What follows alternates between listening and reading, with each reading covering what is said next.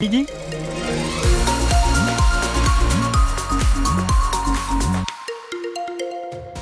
Voici les infos présentées par Anthony Rimbaud. Bonjour. Bonjour Eric, bonjour à tous. Vigilance orange en raison du vent, vigilance jaune pour crue, orage, pluie et inondation. Ça va donc souffler euh, assez fort à fort avec euh, ce vent d'ouest à sud-ouest aujourd'hui. Ça va bien souffler avec de bonnes rafales, même jusqu'à près de 140 km heure. 12 à 14 degrés pour les maximales aujourd'hui.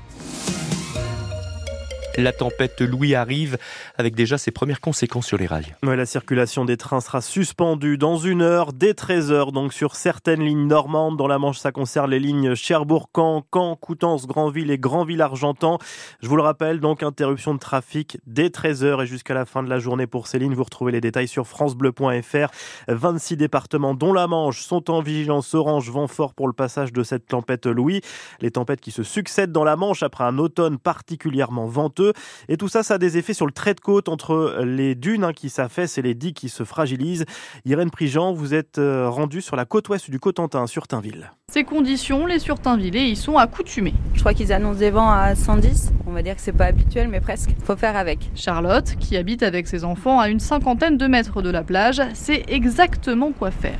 En général, on ramasse le jardin, tout ce qui peut s'envoler, les plastiques, les cartons, etc.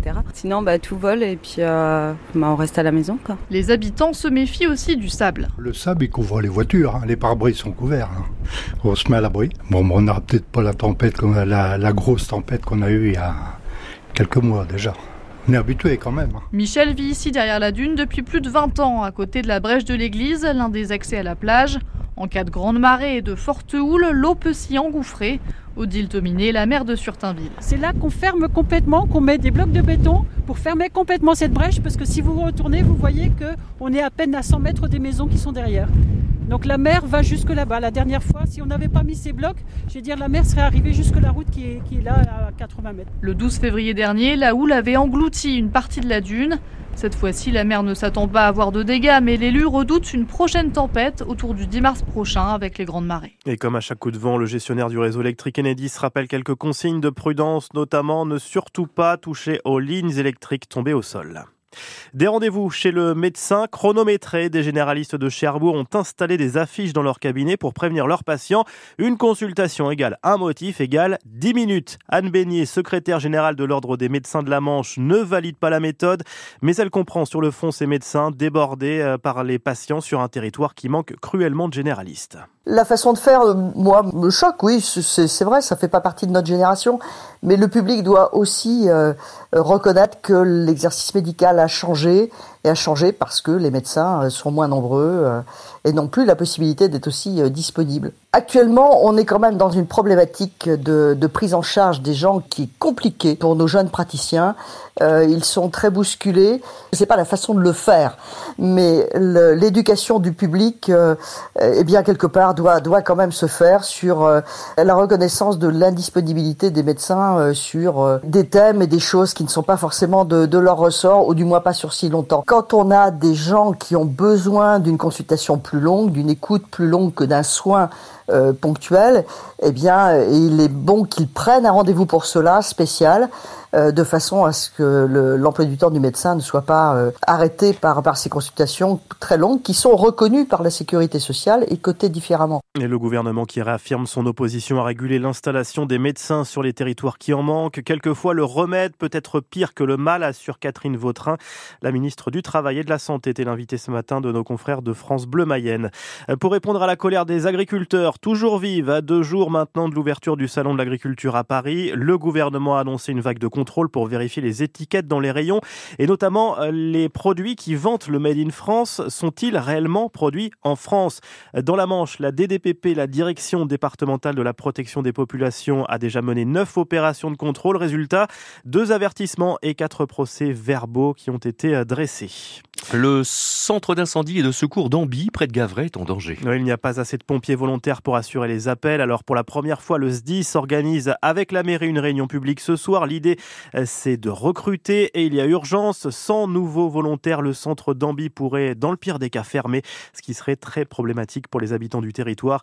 Euh, Pierre-Luc Delaunay, le chef du service des volontaires au SDIS de la Manche. La situation d'Ambi est, est, relativement critique euh, à l'heure d'aujourd'hui. C'est pour ça qu'elle est au centre de nos préoccupations, dans la mesure où il ne reste plus que 7 sapeurs-pompiers volontaires en, en, en, activité sur ce, sur ce bâtiment. La difficulté qu'on rencontre le plus, c'est le potentiel opérationnel disponible en journée. Les pompiers volontaires ont un travail à côté et donc euh, avec notre maillage territorial et la nécessité donc de garder ou d'assurer une qualité donc des secours de proximité, on a besoin donc de, pompiers volontaires aussi en journée. Et ça veut dire que pour les personnes qui appellent, euh, c'est des pompiers euh, d'autres centres qui vont devoir venir avec des trajets peut-être plus longs, c'est un petit peu ça qui se passe? Exactement. Si on ne peut pas solliciter sur le premier secteur d'appel, bien évidemment, ça va être couvert par les centres de secours avoisinants, le CIS de Gavray, le CIS de Cerisy, voire le CIS de Percy ou de Coutances éventuellement. Donc c'est couvert hein, bien, bien sûr par les autres centres de secours, mais les temps de délai sont bien évidemment allongés et la prise en charge de la victime aussi.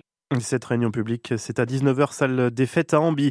16 mois de prison ferme et 269 000 euros d'amende. Le tribunal de Coutances a condamné hier un homme de 24 ans pour importation illégale de tabac. Les gendarmes avaient retrouvé 3800 cartouches de cigarettes dans sa camionnette port de Normandie a dressé le bilan de l'année 2023. Une année en contraste, notamment pour le troisième port de la région, Cherbourg. Le nombre de navires de croisière s'envole, mais le fret, lui, est en repli, Antoine Liffaut.